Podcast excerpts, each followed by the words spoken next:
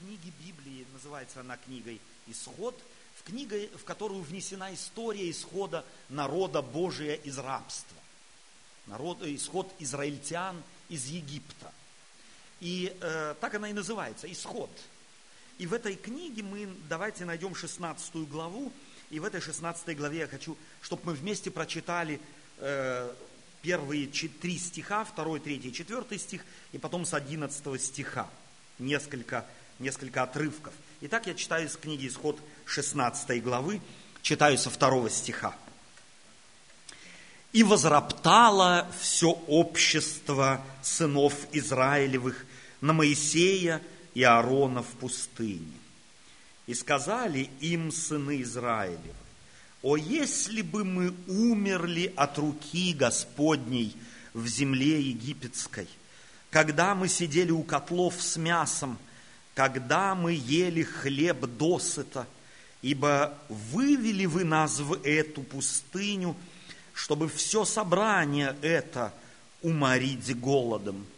И сказал Господь Моисею, вот я одождю вам хлеб с неба, и пусть народ выходит и собирает ежедневно, сколько нужно на день, чтобы мне испытать его, будет ли он поступать по закону моему или нет.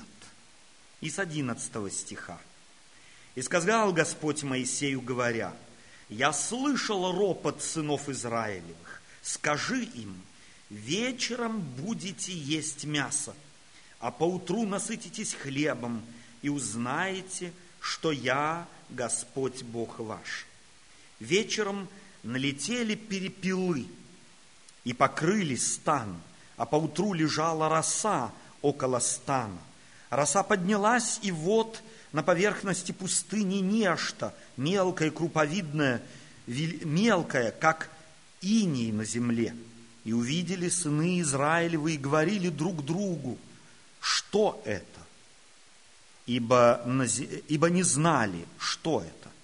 И Моисей сказал им, это хлеб, который Господь дал вам в пищу. Вот что повелел Господь. Собирайте его каждый постольку, сколько ему есть, по гамору на человека, по числу душ, сколько у кого в шатре собирайте. И сделали так сыны Израилевы, и собирали кто много, кто мало, и мерили гамором, и у того, кто собирал много – не было лишнего, и у того, кто мало, не было недостатка. Каждый собирал, сколько ему есть. И сказал им Моисей, никто не оставляйте сего до утра.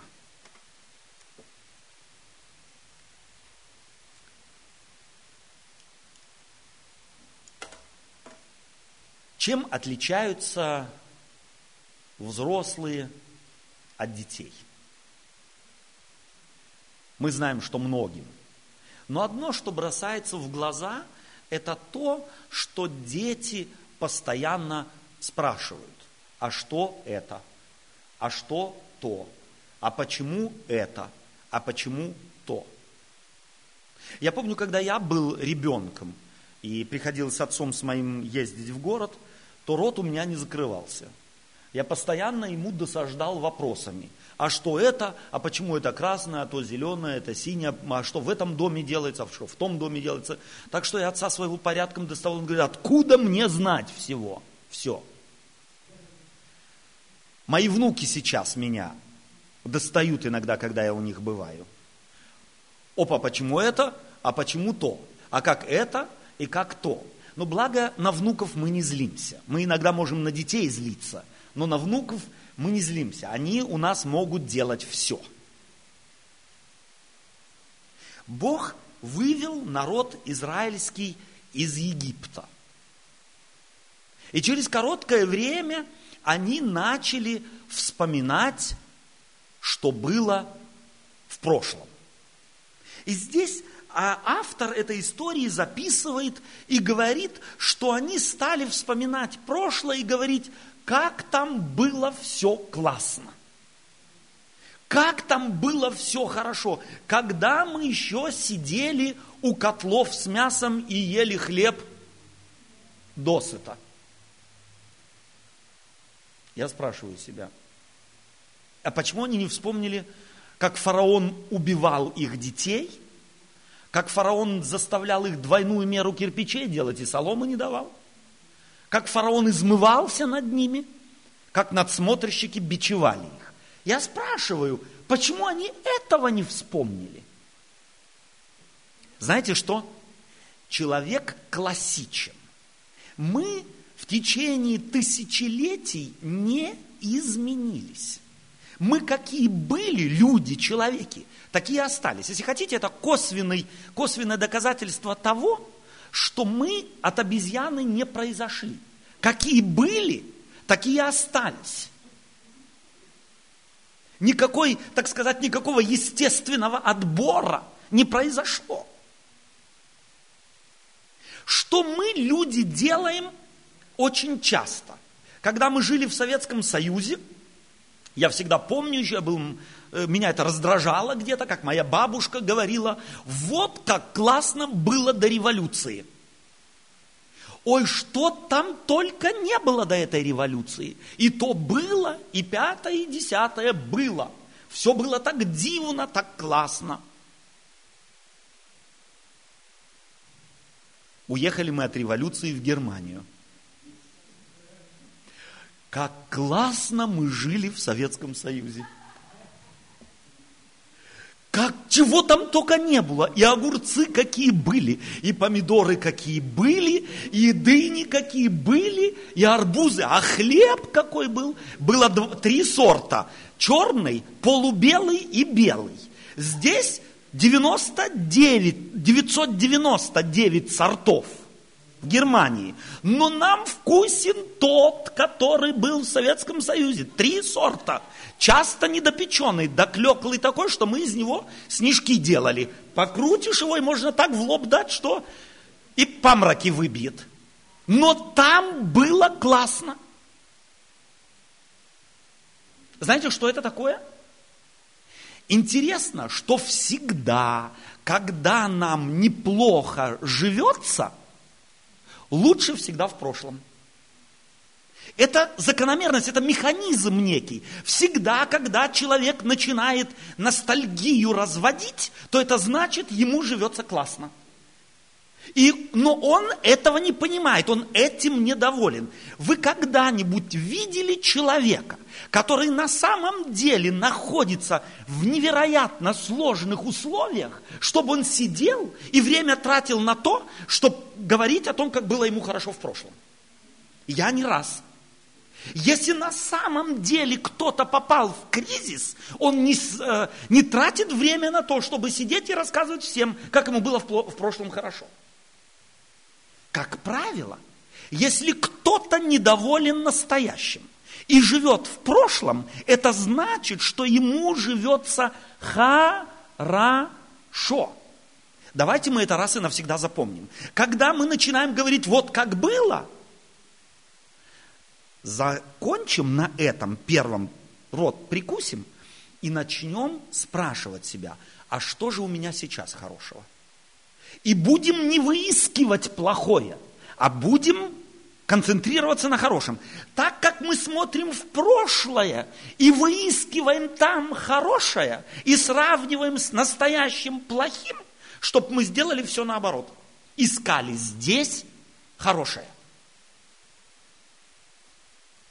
Таким образом мы сможем преодолеть дух недовольство в себе и не станем им заражать людей вокруг нас. Израильтяне вышли из беды, вышли из рабства, стали свободными людьми. В Библии говорится, что у них днем в пустыне было облако, которое их осеняло, тень давала, чтобы солнце не запекло им мозги. Ночью, когда было холодно в пустыне, столб огненный был, чтоб не замерзли мозги. Одежда не ветшала, обувь не снашивалась. болезни не было, надсмотрщиков не было. А они чем жили? Недовольством тем, что сейчас есть. И довольны были тем, вот если бы нам назад куда? Туда. Все забыли. Вы чувствуете, что когда человек смотрит назад, он выбирает селективно. Он выбирает добро, доброе, а плохое забывает. Его будто не было. Он его просто берет и сглаживает. И чтобы вот из этого, собственно говоря, от этого механизма отучить людей, научить их мыслить по-другому, чтобы они действительно были счастливы. У них все было для счастья. Все, абсолютно все. В принципе, был отпуск в 40 лет. Пахать не надо было. С неба хлебушек падал. Обувь шить не надо было, одежды шить не надо было, магазинов не надо было, ничего не надо было. Сиди, ешь, спи, вставай, ешь и опять спи. 40 лет. И довольны были они? Нет. Что делать с таким народом? И Бог берет и говорит, я дам вам хлеб с неба. И когда первый раз хлеб с неба упал на землю, то они спрашивали по-еврейски «мангу». По-русски «что это?» Из этого «мангу» позже стало «манна». «Мангу» собирали и спрашивали «мангу».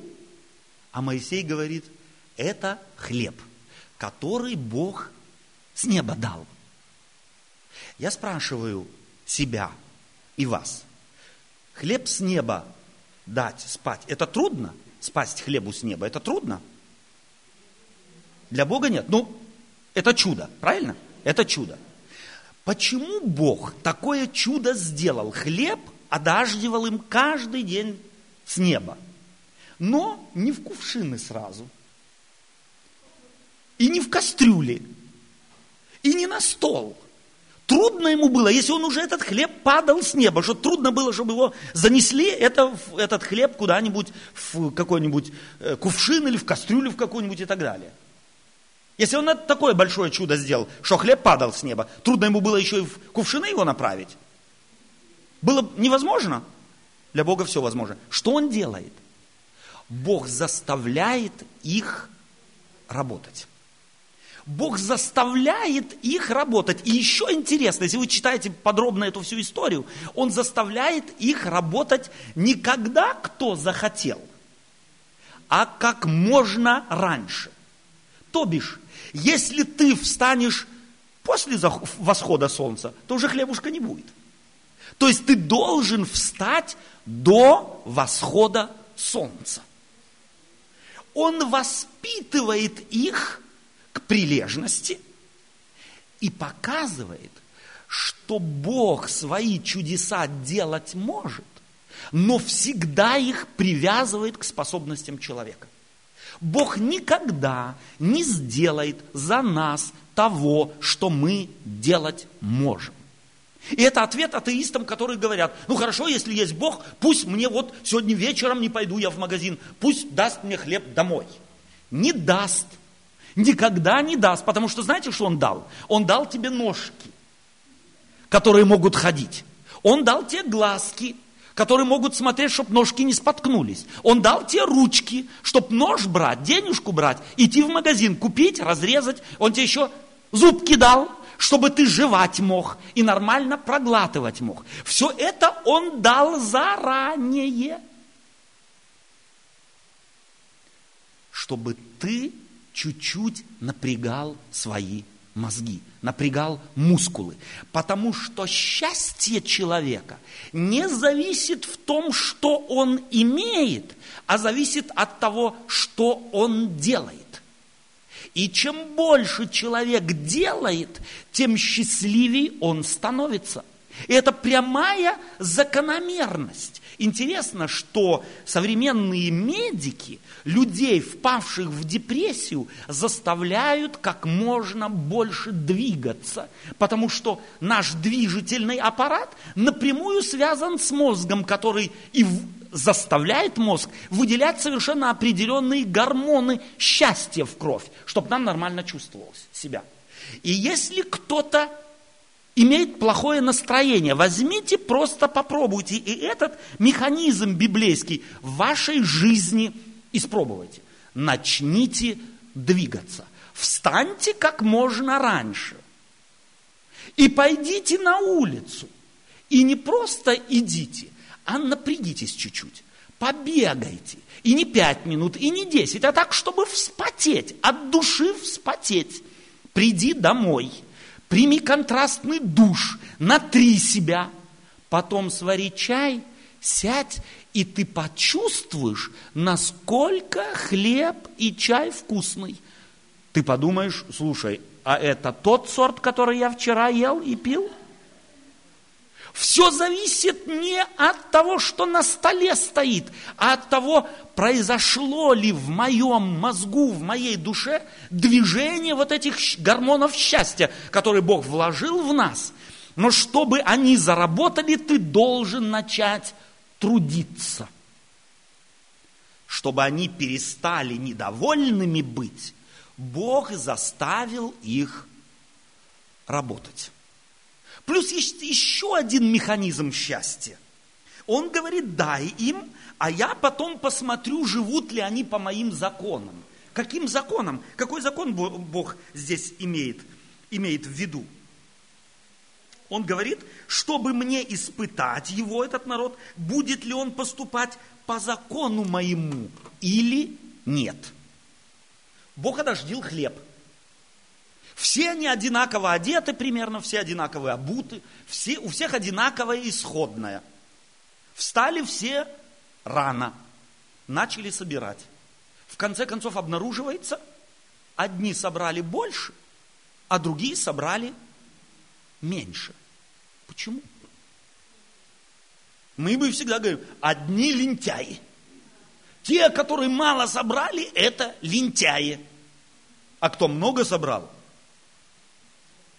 нет. Хороший трудяга. Вот такого я себе на работу возьму.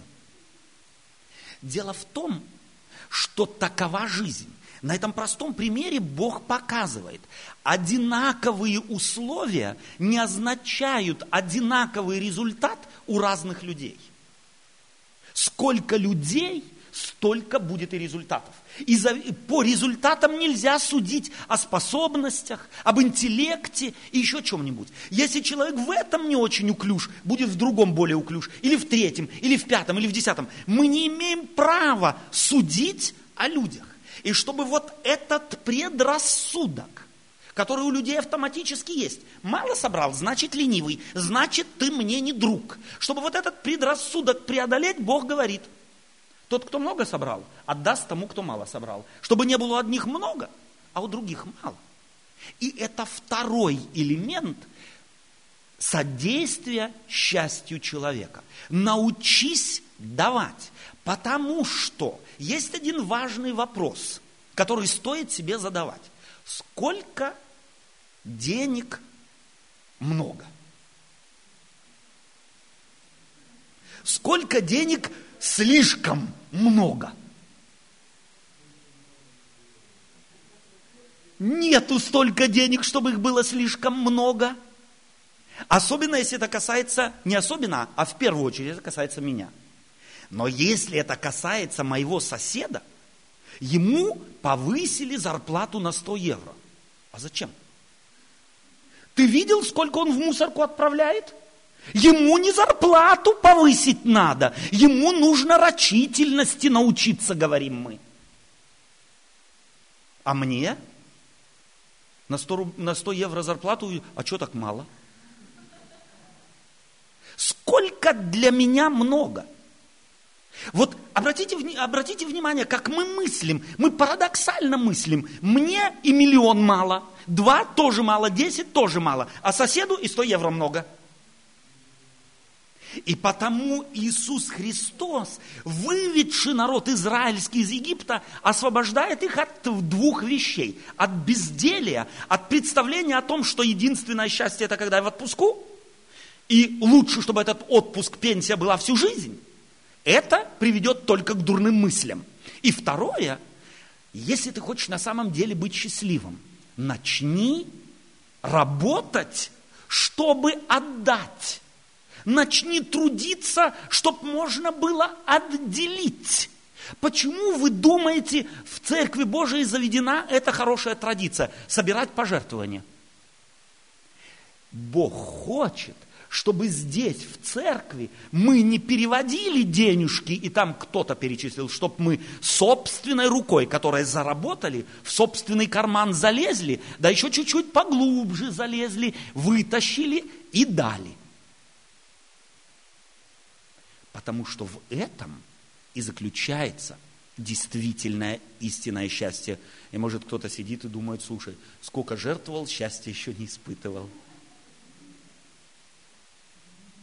Знаете почему? Может быть, потому что делал это из традиции.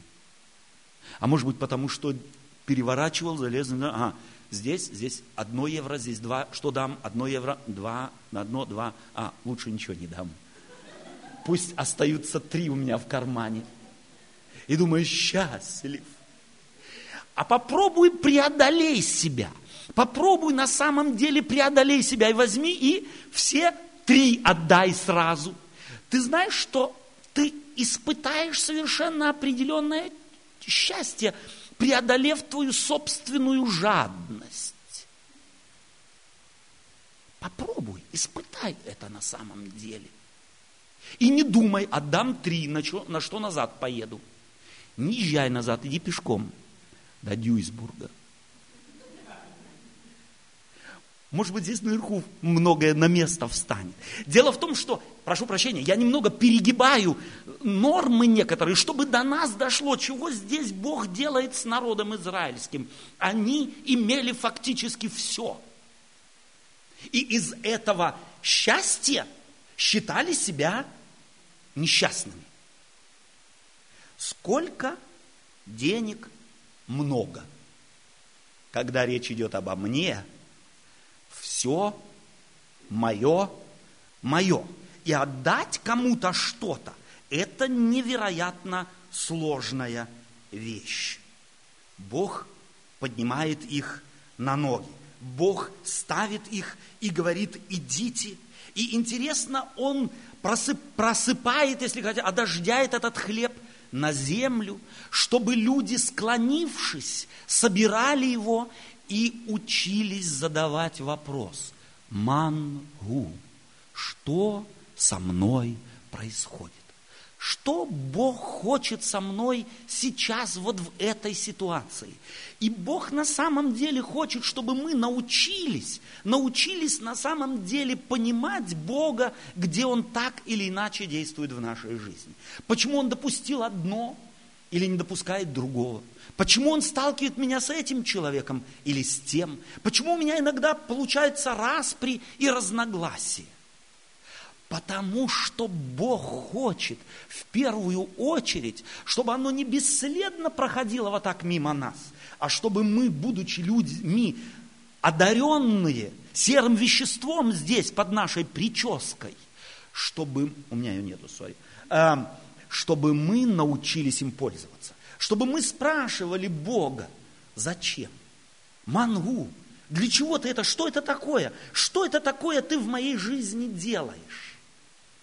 Главное, сказал Иисус Христос, если не будете как дети, не войдете в Царство Небесное. А это одна из самых главных отличительных черт детей. Дети постоянно спрашивают, что это такое?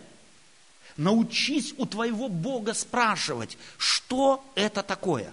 Народ израильский, он поставил на колени, и они собирали мангу 40 лет – вот классная школа была.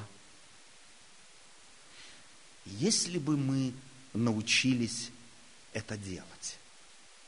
Если бы мы на самом деле научились Бога интенсивно спрашивать, почему ты то или другое допускаешь в нашей жизни, Бог бы дал ответ. Бог обогатил бы нас ответами своими, каждому индивидуально. Он бы не дал общий на церковь, он дал бы тебе и тебе и тебе, каждому из нас в соответствии с нашей нуждой свои ответы.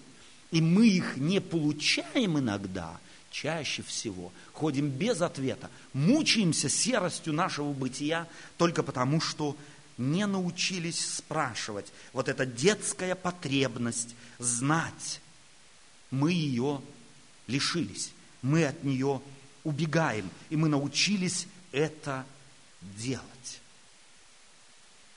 Собирать, чтобы отдать. Это вовсе не значит, что Библия учит тому, что мы вообще не имеем и не должны бы на самом деле заботиться о том, о будущем какие-то заделы делать на будущее, откладывать немного денежек на черный день. Конечно же, Библия говорит и об этом. Но мы ведь знаем, дорогие друзья, что я никогда и никак не могу предопределить, чтобы подготовиться на любой несчастный случай жизни. Мы как раз являемся тем поколением, которое пережило 11 сентября 2001 года потрясающая нация Соединенных Штатов Америки, самая богатая в мире. Одним террористическим актом чуть было не пошатнулась до самого своего основания. А то, что происходит на биржах современных, на самом деле дает неуверенность всей цивилизации на Земле – Самое главное таким образом, не то, что ты имеешь, не тот задел, который ты себе сделал, а твоя жизнь. Бог подарил тебе твою жизнь.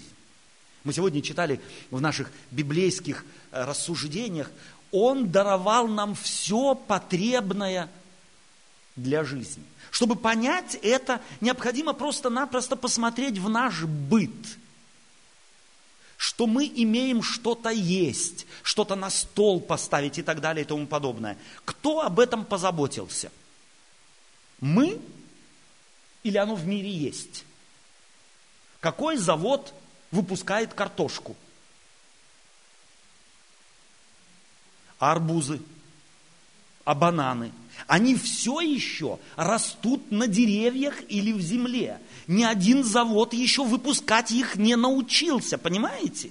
То есть это то, что Бог дал нам жизнь и все потребное для жизни. Он дал землю, Он дал воздух, солнце, дождь, семена и так далее и тому подобное. Но чтобы ты и я был счастлив, что нужно сделать? Эти семена взять, землю вскопать, в землю бросить, сорняки вырвать, полить, а потом стоять и ждать, пока оно вырастет. А когда выросло, еще нужно собрать, Бог не соберет за нас. Домой принести, сварить, на стол поставить, переживать основательно. А потом только можно успокоиться. А завтра начать все сначала. Поймите Божий план жизни человеческой. Он его подверг этим закономерностям и зависимости от того, что вне нас. Что дороже, хлеб или жизнь наша? Явно жизнь. Но чувствуете вы, что она зависит от хлеба, от второстепенных вещей?